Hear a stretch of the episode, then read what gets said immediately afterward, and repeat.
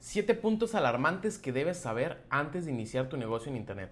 Muchas personas empiezan a emprender en línea con la falsa expectativa de que con solo cargar su producto en Internet van a empezar a recibir compras de todo el mundo, de Estados Unidos, de Europa, y que van a tener que preocuparse de cómo atender a una gran cantidad de clientes, empiezan a ilusionarse de que tienen que pedir grandes cargamentos de sus productos o que tienen que dar un servicio en línea a gente de otros idiomas, cuando la verdad esto es una realidad para un minúsculo porcentaje de las personas que venden en Internet. Así como la estadística del negocio físico, de los locales comerciales que tú puedes ver en la calle, funciona exactamente igual en los negocios en Internet. Por lo tanto, ¿qué, ¿qué, distingue a las personas que tienen ese éxito en línea de las personas que no lo tienen? Pues una preparación previa e incluso constante. Así que si tú todavía no empiezas con tu negocio en Internet, pero lo tienes como una meta, o bien si ya tienes un e-commerce y no te está dando el resultado que tú quieres, quédate a escuchar estos siete puntos alarmantes que las personas que los conocen desde antes que empiecen la tienda tienen una probabilidad mucho más alta de ser exitoso. Esto lo hemos recopilado de varios emprendedores que nos han pedido el servicio de crear tienda en línea, de los que realmente les hemos ayudado y que hay algunos que hemos creado tiendas que alcanzan el éxito y otros que no, porque no comprenden algunos de estos puntos importantes que tienes que tú tener en tu cabeza todo el tiempo mientras estás emprendiendo en Internet. Primer cosa alarmante que tienes que saber antes de empezar tu negocio en Internet. O si ya lo tienes, recuerda que esto lo puedes aplicar ahora mismo y de hecho es la primera evaluación que tienes que hacer sobre tu negocio en línea. Y es identificar si estás vendiendo un producto duradero o un producto de tendencia no me canso de ver tantas personas que interpretan un producto de tendencia como un producto de largo plazo. Y lo único que sucede es que acaban con inventarios físicos de productos que ya no se van a vender o que muy probablemente tengan que rematar siquiera para recuperar el costo de los productos. Hay personas que han perdido todo su dinero por interpretar mal este punto clave y por lo tanto pues ni siquiera funciona para ellos el experimento. Cuando ganaron dinero en un, en un periodo de tiempo, al final realmente el ejercicio no les dejó nada de ganancia o incluso les generó una deuda porque no identificaron si su producto era de tendencia o era duradero. Cuando un producto es de tendencia tienes que comprender que va a llegar a un pico, un pico máximo en ventas y a partir de ahí va a bajar y conforme baja tú tienes que ser lo suficientemente hábil para saber cuánto inventario tienes. Si es digital esto no pasa nada, pero si es un producto físico, cuánto inventario tienes y cómo lo puedes colocar y vender a un precio que la gente todavía compre aún y cuando baje la tendencia. Ejemplos de productos que fueron tendencia, los fidget spinners, algunas mochilas antirrobo que se estuvieron promoviendo mucho, un cierto tipo de camisetas que también estuvo promoviendo mucho hace un par de años. Lo que tienes que comprender es que cuando hay un boom general de un producto, pues naturalmente tiene que bajar. Y la mayoría de las veces, cuando tú te enteras del boom del producto, o sea, vamos a suponer que los fidget spinners nunca existieron y el día de hoy tú empiezas a ver videos que tienen miles de comentarios sobre los fidget spinners. Si tú apenas te das cuenta de eso y dices, ok, voy a empezar en el negocio, ya es demasiado tarde. Porque en el momento en que tú entres ya otras marcas están posicionadas en el medio y como es un producto de tendencia, el tiempo que te toma a ti posicionarte, pues cuando lo logres realmente va a empezar a caer la tendencia y no vas a generar dinero suficiente como un negocio en internet. También he visto recientemente, acaba de salir hace un par de días, un pitch de Shark Tank México de un señor, un empresario, que trajo un envase para, bueno, un termo para un envase de cerveza. Y él lo expuso tal cual en el pitch, que tuvo un pico de ventas y que ahorita empieza a decaer. Incluso sus ventas fueron de 1.5 millones de dólares el año anterior. Así que es algo impresionante para un negocio nuevo. Y el reto que van a tener los tiburones con él es crear ese negocio de tendencia en algo duradero, que no necesariamente va a suceder. Todo dependerá de su habilidad o incluso el mercado cómo se comporte. No tiene nada que ver con el empresario, tiene que ver 100% con el mercado y cómo los clientes reaccionan a tus productos. Por otro lado, otros tipos de emprendedores digitales saben que entran a un negocio duradero como camisetas, accesorios o cualquier cosa que en general se compra de manera recurrente y esperan que se comporte como un negocio de tendencia. Esperan que en uno a tres meses tengan un pico de ventas y crezcan exponencialmente inmediato cuando suben los productos que son duraderos y esto no sucede. ¿Por qué? Porque es un mercado maduro que naturalmente ya tiene otra empresa a la que le compra las camisetas, a la que le compra los accesorios y que va a ser un proceso que tú te posiciones en el mercado para empezar a atraer gente hacia tu negocio. ¿Y lo puedes lograr? Claro que sí. Puedes crecer exponencialmente, claro, pero no es una velocidad tan rápida como de un producto de tendencia. Lo que sucede es que la mayoría se desesperan, no le dan ni siquiera un año a su proyecto, lo matan antes de tiempo y pues nunca generaron dinero porque no comprendieron que su producto era algo duradero o un producto maduro comparado con un producto de tendencia.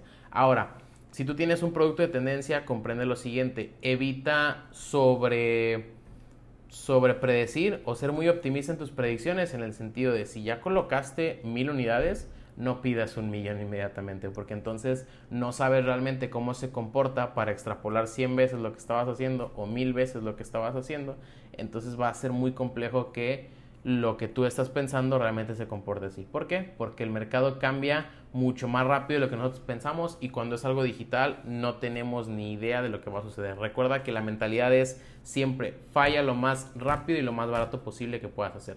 ¿Cómo te das cuenta si un producto es duradero o es de tendencia? Muy sencillo, entra a Google Trends, busca tu producto y ahí te vas a dar cuenta de una gráfica de búsquedas conforme al tiempo si tiene un pico. Si recientemente ya había búsquedas y tiene un pico fuerte, estás en un producto de tendencia. Esto no aplica si tu producto lo inventaste tú o si estás en un negocio de un producto innovador que nunca antes se había vendido en Internet. En este caso, pues vas a ver un pico en ventas naturalmente, pero no sabes si ese pico es el pico máximo o si a partir de ahí se va a estabilizar. Entonces ahí sí tienes que proceder con más cautela porque no sabes qué va a suceder con un producto innovador. Pero si tú vas a entrar con un producto que alguien más te vende, siempre verifica en Google Trends si estás en la tendencia y si vas a vender la tendencia no tiene nada de malo, puedes hacer mucho dinero con él, solo comprende que te tienes que salir en algún punto, porque si te quedas, ahí es donde pierdes mucho dinero. Punto alarmante número dos que tienes que saber antes de empezar tu negocio en línea es que encuentres un diferenciador sobre toda tu competencia. Ahora, este punto se le llama también ventaja injusta y no es algo que me inventé yo, es algo que incluso propuso el autor Eric Rice en su libro The Lean Startup. Parte de un modelo de negocios es que tengas una ventaja injusta que tus competidores no la puedan ni comprar fácilmente ni que la puedan alcanzar en un cierto periodo de tiempo corto. Tiene que ser algo particular tuyo que te destaque y que sea muy complejo que otro competidor lo pueda adoptar fácilmente. La realidad es que en el mundo actual en el que vivimos, cualquier producto o servicio que tú estés vendiendo, sea en línea o sea físico, te lo van a copiar eventualmente con un cierto periodo de tiempo o una cierta cantidad de esfuerzo, te pueden copiar lo que tú estás vendiendo. Por lo tanto, tienes que encontrar un diferenciador alterno a tu producto que englobe tu negocio, pero que no necesariamente es tu producto per se. Un punto a destacar muy sencillo cuando vendes en línea es el servicio al cliente. Muchas personas creen que vender en línea es cuestión de poner los productos, de esperar órdenes, de solamente entregar y que sea altamente impersonal, solo lo veo por la computadora y se acabó. Y es realidad para algunas empresas, funciona incluso para gigantes como Amazon, sí funciona. Pero tú cuando empiezas una marca en línea y quieres hacer un negocio que llegue a un cierto nivel de crecimiento hasta incluso exponencial, tienes que de principio y sobre todo mantenerlo hasta el final, tener un excelente servicio al cliente. Eso te va a distinguir de los miles de competidores que existen del mismo sector, que también venden en línea, que venden tus mismos productos o incluso que te quieran copiar. Si tú mantienes un excelente servicio al cliente, te vas a distinguir de la mayoría de los competidores y es algo muy sencillo. Si te puede costar más tiempo, claro, incluso te puede costar personal en un futuro que escales también, pero es lo que te puede diferenciar y permitir crecer de manera consistente a mantenerte estancado con un cierto mercado que ya te conoció y hasta ahí. También un excelente servicio al cliente siempre genera promoción de boca en boca. De esta manera te conoce más gente a un precio mucho más reducido que si hicieras tu marketing para llegar a, más personas. Entonces, siempre es ventaja dar un buen servicio al cliente y en el medio digital es muy destacable y va a ser una ventaja injusta que es complejo que alguien más te la copie. Punto crucial número 3 y este podría dejarte en bancarrota por completo si lo ignoras antes de empezar tu tienda en línea y espero que no sea tu caso si es que tú ya empezaste tu e-commerce porque si no va a ser muy complejo que te muevas de la posición en la que estás. El punto crucial número 3 es que tienes que saber si tu mercado realmente compra en línea. ¿Y a qué me refiero con esto? Te lo voy a explicar con un ejemplo muy sencillo. El año pasado entramos con un cliente que es dueño de varias fruterías en la ciudad de Monterrey. Entonces él me contacta y me dice, quiero crear una aplicación móvil como esta otra que ha tenido mucho éxito y por lo tanto quiero posicionar mis fruterías en la zona en la que reparto porque se quería mantener a cierta zona por costos de logística. Entonces dije, ok, voy a ver dónde estás. Ya que me envió la dirección y la zona en la que estaba, pues empecé a hacer preguntas y en las preguntas la pregunta obligada, valga la redundancia, es, ¿tus clientes ¿te pagan con tarjeta de crédito o débito? ¿Sí o no? Y la realidad es que me dijo, un cliente me lo ha pedido una vez nada más. Y dije, ok.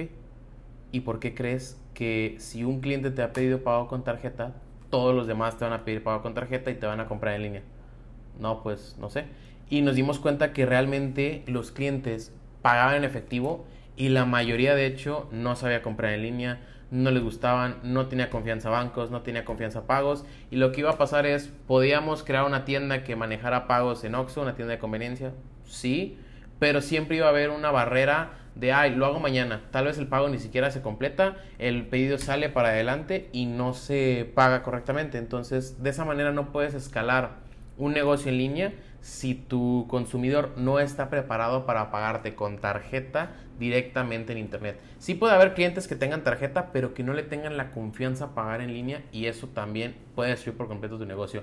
En ese caso lo que hicimos, no seguimos adelante con la aplicación, le dije realmente no es una buena idea y en su lugar hicimos marketing, con lo cual pues despegamos los pedidos por internet que estaban teniendo a través de Facebook, que era una red social que todos sus clientes utilizaban porque era también un público un poquito más grande y a través de mensajes disparamos las ventas hasta que abrió una cuarta sucursal dentro de la misma zona. Pero evitamos que invirtieran una aplicación o incluso una tienda en línea para clientes que no les no le iban a pagar en internet y es algo que tú tienes que comprender.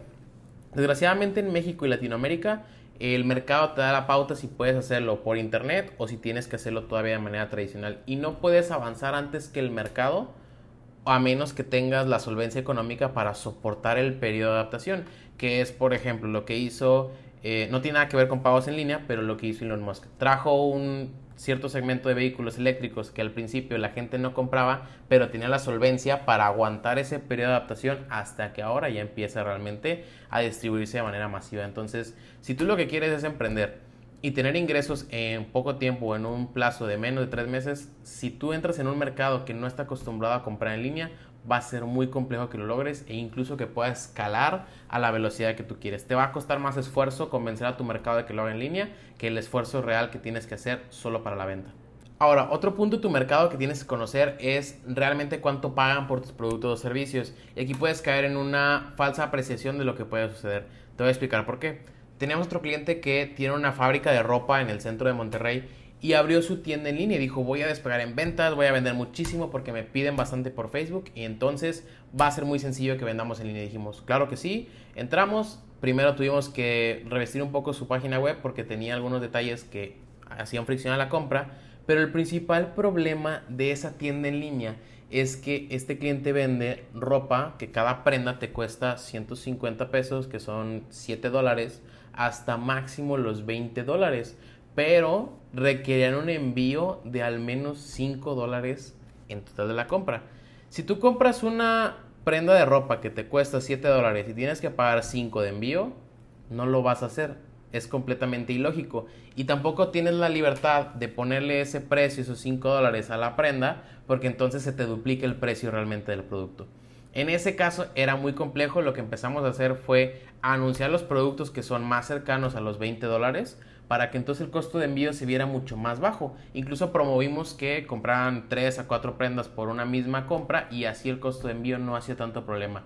Pero el producto estrella que tenía en su negocio físico, que eran las prendas de 5 dólares, no se podían vender en línea porque el envío iba a ser mucho más costoso que la misma prenda o casi al mismo precio. Entonces tienes que comprender realmente y pensar con lógica si van a comprar un cierto producto de un valor, podrían pagar por el envío si tú vendes productos digitales, nunca vas a tener este problema porque pues no tienes que enviar nada, pero si vendes productos físicos, sí tienes que contemplar muy bien el envío con relación al precio que tienen tus productos y qué tipo de cliente realmente te va a comprar el producto al precio que tú lo estás vendiendo. Punto crucial número 4 que tienes que saber antes de empezar tu negocio en línea o si ya lo tienes que va a mejorar tus ventas o tu desempeño en general. Y es que tienes que experimentar en pequeño primero y escalar con mesura. Y esto lo tocamos un poco en el punto número uno y te voy a explicar a detalle qué es lo que tienes que hacer.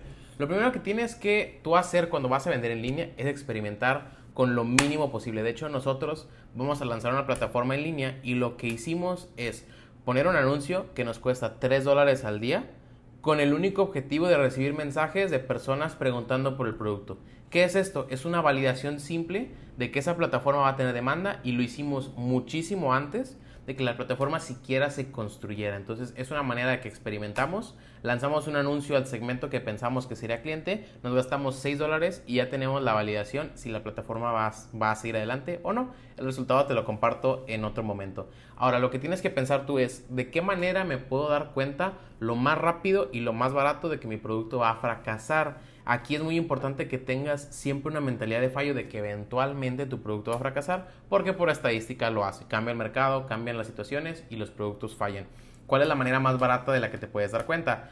Muchas personas lo que hacen cuando empiezan a vender en línea es pido un cargamento enorme de mil unidades porque me salió baratísimo desde China, Taiwán o cualquier otro país que existe de, de Asia y tiene un inventario enorme que después tiene que colocar y batallar para venderlo. Lo que tienes que hacer es cambiar por completo la manera de pensar y es, primero lo vendes en línea, sacas un anuncio, se lo vendes a un amigo, a familiares, pides boca en boca y ya que tengas una demanda establecida del producto, ahora sí pides un cargamento, pero pides lo mínimo que puedas, aunque te salga más costoso, porque al final del día va a ser mucho más barato pagar el extra por un cargamento más pequeño que tener un inventario enorme de piezas que no puedes colocar nunca. Y aquí para la regla de escalamiento es máximo 10 veces lo que ya lograste. Quiere decir, si tú ya lograste vender mil unidades de un producto, no puedes pedir más de 10 mil en un siguiente cargamento de productos porque de esa manera es más sencillo que escales, sí es muy alcanzable que llegues a 10 veces ventas de manera digital, pero ya más de eso es un territorio impredecible.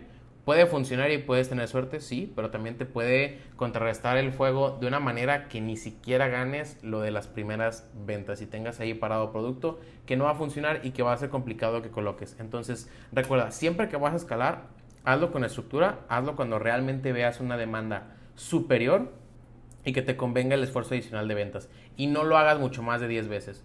He visto muchas personas que venden 100 productos y después piden 10 mil y lo que sucede es que llegan a las 1200 ventas, 1300 ventas y ya no venden ni uno más de esos productos y por lo tanto tienen un cargamento enorme de pues bienes que nunca se van a vender porque es complejo colocarlas una vez que el producto ya pasó del mercado, a lo mejor fue un producto de tendencia y tú te quedaste con una mala inversión entonces lo que tienes que hacer es siempre escala con estructura, máximo 10 veces más si es que quieres crecer en cuanto a productos físicos. Si vendes productos digitales, recuerda siempre reinventarte al menos cada 3 meses, tener algo nuevo que realmente funcione o como máximo 6 meses. Si tú no te reinventas tus productos digitales cada 6 meses, va a ser muy complejo que sobrevivas, porque entonces te quedas como un negocio que no evoluciona y la gente empieza a voltear a otros negocios que se parecen, pero que les dan el mismo valor por su dinero. Así que si vendes digitales, reinvéntate cada tres meses, sean cursos en línea, sean ebooks o sea cualquier otra guía que tú puedas vender de manera digital. Y si son productos físicos, nunca pidas inventarios de 10 veces más lo que tú ya lograste vender en internet o si no, va a ser un completo desastre. Punto número 5 que es crucial antes de que empieces a vender en internet y que te podría costar mucho dinero. Este es el tip que tal vez estabas esperando recibir porque en el título te dijimos que el número 5 es el que más dinero te puede costar y espérate a conocerlo. Este tema es difícil para muchos emprendedores, es difícil para muchas empresas incluso porque hay muy poca información al respecto y son pocas las personas que realmente saben cómo funcionan y hacen una estrategia correcta para evitarse perder dinero con este punto crucial antes de vender en línea y es que tienes que informarte del tema fiscal en tu país para poder emprender en línea. ¿Por qué? En México recientemente entró una reforma fiscal que no voy a opinar sobre si es buena o es mala, pero simplemente en varias plataformas ahora te pueden retener impuestos de hasta un 30% tu venta. Por lo tanto, muchos negocios tuvieron que salirse de las plataformas porque ya no era negocio para ellos. Y eso fue porque no tenían una estrategia correcta. Si bien el régimen en el que estaban no les permitía tener esa ganancia completa y la plataforma les retenía el impuesto, hay otras alternativas que te pueden costar a lo mejor en equivalente a dólares 100, 200 dólares, hacerlo una sola vez y ya tienes tu margen completamente correcto. Además de que tienes que tener una buena estrategia para reportar gastos, porque yo sé que es muy complejo reportar gastos de un negocio que es digital por naturaleza y no tiene gastos, pero lo puedes lograr. Lo que tienes que comprender aquí es que sí necesitas asesoría de un experto que sepa cómo asesorarte en la parte fiscal digitalmente. Si es una persona que hace contabilidad de negocios tradicionales, tal vez no sepa. Tienes que preguntarle si sabe sobre empresas digitales, sobre ingresos digitales y tal vez hazle un par de preguntas. Oye, ¿sabes lo, cómo se vende en Internet? ¿Sabes los modelos de negocio? ¿Sabes si existe esto? Y ahí te das cuenta tú muy sencillamente si la persona te puede ayudar o no. De hecho, un cliente de nosotros que le desarrollamos una plataforma digital para inmobiliarias, al inicio empezó un trámite notarial para la sociedad que iba a abrir que pues no le convenía realmente hasta que lo conectamos con otro amigo que sí sabía la parte contable y le pudo ayudar y mejoró el trámite. Entonces, tú puedes cometer un error que te puede costar desde los miles hasta los millones de pesos, dependiendo de la escalabilidad de tu negocio, si no te asesoras realmente en tema fiscal. De esto hablo en México. Yo sé que si tú nos ves de Latinoamérica, a lo mejor de Colombia, de Perú, de Ecuador o de cualquier otro país de Latinoamérica, tienes que informarte cómo funciona en ese país el tema fiscal para ingresos digitales. Si no, te pueden llegar multas, te pueden llegar cualquier otro requerimiento o simplemente no aprovechas el margen completo de lo que tú estás vendiendo en Internet. Recuerda, es mejor pagar una primera vez una cierta tarifa que estar sacrificando un 30% de tu margen de venta. La verdad es que es impresionante porque algunos productos, si tú los vendes a muy bajo margen, pues prácticamente se comieron toda tu ganancia en solamente impuestos que no puedes hacer nada. No quiero decir que esté mal o bueno para impuestos, de hecho es bueno porque es para tu país, pero tienes que encontrar una estrategia para que a ti te permita hacer negocio al mismo tiempo que contribuyes lo que te corresponde como ciudadano. Punto crucial número 6 que está muy relacionado con el anterior, que es cuida tu tema fiscal porque pues el margen que vas a tener de ganancia puede variar, es precisamente el punto número 6, mantén un margen alto sobre la venta de tus productos o incluso servicios si es que los vendes en línea. Te voy a explicar por qué. Muchos negocios buscan una ruta rápida en el sentido de que si su producto les cuesta, o sea, costo de venta, no sé, 10 dólares, lo venden a 12. Y pueden vender a lo mejor 1000, 2000 unidades ganándoles un poquito y es un negocio de volumen. Funciona, sí, pero aquí viene la desventaja. Si tú estás en un negocio de volumen digitalmente es porque tú tienes por detrás un capital de trabajo que te permite hacer marketing. Si tú no tienes un buen margen de ganancia, todo el marketing lo vas a tener que hacer con capital de trabajo. Por otro lado, si tienes un buen margen de ganancia, tú puedes vivir, tener tu propio ingreso y aparte destinar una buena parte a tal vez marketing, a contratar más gente, a mejorar tu producto, a comprar otro empaque y te da más libertad.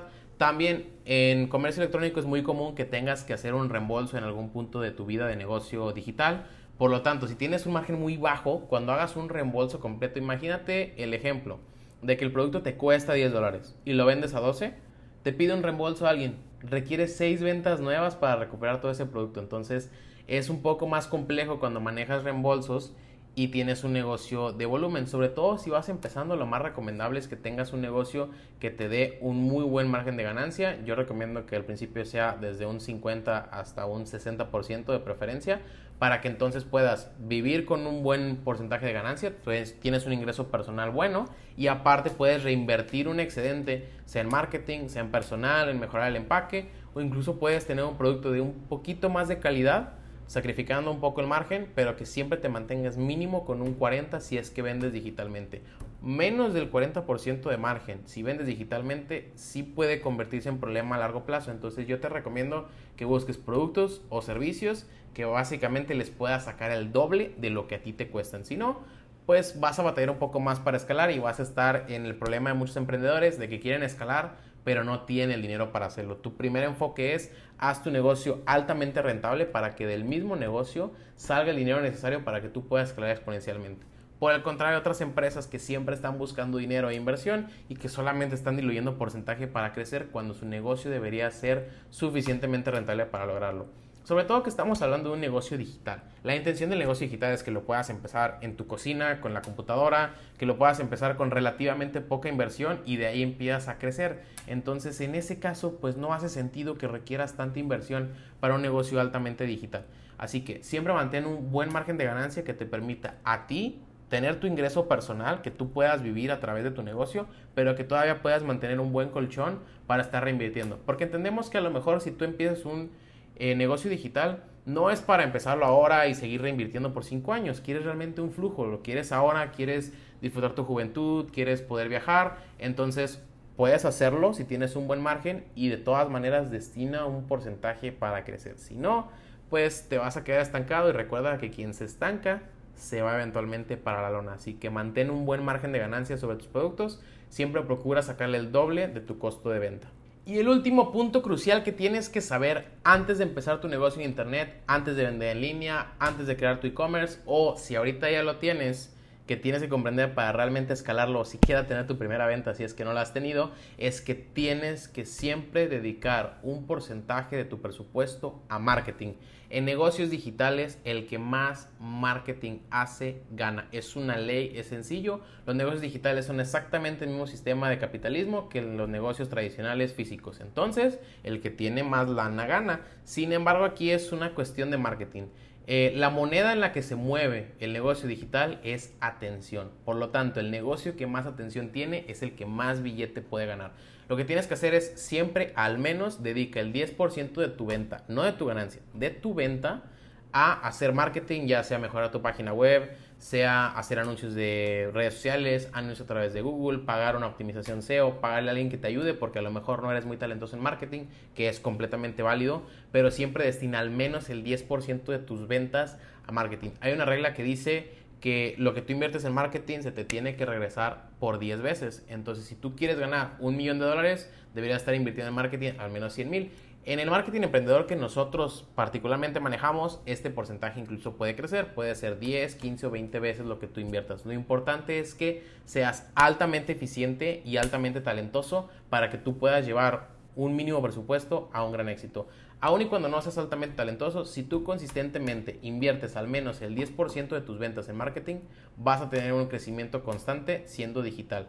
Recuerda que en un negocio digital no tienes la ventaja de que haya personas pasando por la calle, por tu local, porque pues no hay un local realmente. No tienes la ventaja de que estás en una cierta ubicación donde no hay otro negocio exactamente igual y por lo tanto todos te compran a ti, que es una ventaja de un negocio físico. No existe porque en digital estás compitiendo al mismo tiempo que tú estás vendiendo tu producto, tal vez en tu propio e-commerce, otro vendedor lo está vendiendo por Amazon y naturalmente para un cliente es más sencillo comprarlo por Amazon porque ya tiene el Prime y ya le puede llegar al día siguiente, ya pagó ese envío. Entonces, si le pones a elegir comprarlo en Amazon o comprarlo directamente de ti, pues es complejo. ¿Qué tal si tú de este lado y lo, eso lo pusieras en un anuncio que cada compra que te hacen por tu tienda en línea únicamente donas un 10% a una caridad? Y eso lo, lo manejas como publicidad de anuncios. Obviamente sí hazlo si eso lo manejas como publicidad, es más probable que haya tráfico que llegue a tu tienda en línea y te compren por ese medio en lugar de comprarse el otro vendedor a través de Amazon. Entonces aquí tienes que poner muy en juego tu ventaja injusta, meterle presupuesto de marketing y hacerlo crecer exponencial. Pero si tú no tienes presupuesto para hacer marketing, va a ser muy complejo que crezcas a una velocidad que realmente te sea funcional. Es un error que muchos emprendedores cometen, que sí está bien, si eres tú el único propietario, se vale tomar la ganancia del negocio sin embargo, siempre guarda un poco para poderlo crecer de regreso. Si no, va a llegar el momento en el que no tienes dinero y no tienes manera de crecer el negocio y entonces eventualmente quiebra. Recuerda, dedica al menos el 10% de tu presupuesto de ventas a hacer marketing para tu negocio. Toma tu ventaja injusta, eso ponlo como anuncio y comunícaselo a todo el mundo, grítalo a los cuatro vientos, porque si tú no haces marketing nadie te va a conocer y estás compitiendo con un mundo de gente. Además, de que en el medio digital el que más marketing hace gana. Yo sé que si te digo dominios de computadora, páginas web o incluso correos electrónicos, vas a pensar en marcas como GoDaddy, cuando nosotros no lo utilizamos porque no nos gusta. Pero es el que más gente conoce porque es el que más marketing hace. Entonces, recuerda que no necesariamente es quien lo hace mejor, sino es el que hace más marketing. Aquí no tienes la ventaja de que vean tu producto físicamente, no tienes la ventaja de que los acerques a un local, que sea una experiencia, no tu ventaja tiene que ser el marketing que tú estás haciendo. Y si no tienes el suficiente dinero, pues va a ser complejo que llegues a la cantidad de gente que tú necesitas para crecer el negocio al nivel que quieres. Así que dedica al menos el 10% de tu presupuesto, o más bien el 10% de tus ventas a marketing. Quiere decir, si vendes 20 mil dólares, dedica 2 mil dólares a marketing 100% y ya después haces el resto con lo que te quede de ganancia. ¿Y ahora qué sigue? La realidad es que el 70% de las personas que escucharon este podcast o vieron este video no van ni siquiera a escucharlo al 100% y por lo tanto no van a seguir las herramientas que les estamos compartiendo ahora en este momento. Solamente el 5% de ellos va a tomar las herramientas, utilizarlas en su tienda en línea y verá un resultado, siempre y cuando les dediquen el suficiente esfuerzo y disciplina a la venta en línea. Claro que no funciona si utilizas las optimizaciones y dejas tu tienda ahí en el olvido, obviamente no va a funcionar, tienes que tener un cierto esfuerzo y disciplina para que pues promuevas tu tienda, puedas hacer anuncios y pueda llegar mucha más gente a comprarte.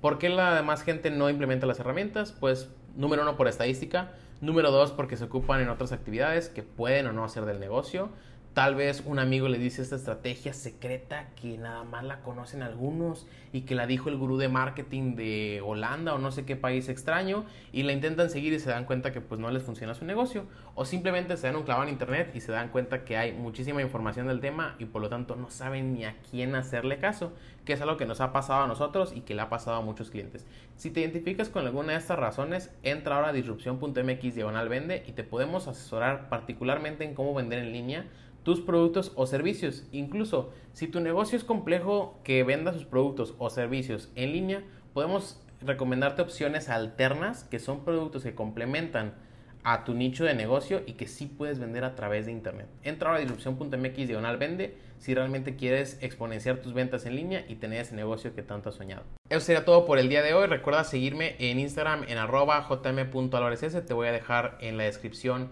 el Instagram y también en este video. Recuerda suscribirte al canal de YouTube que es Juan Manuel Álvarez y mantente al pendiente de la siguiente emisión de este podcast o video dependiendo del formato en que lo veas porque siempre buscamos puntos cruciales que a lo mejor ni siquiera sabías que te están mermando el resultado de tu negocio digital. Hasta la próxima y muchas gracias.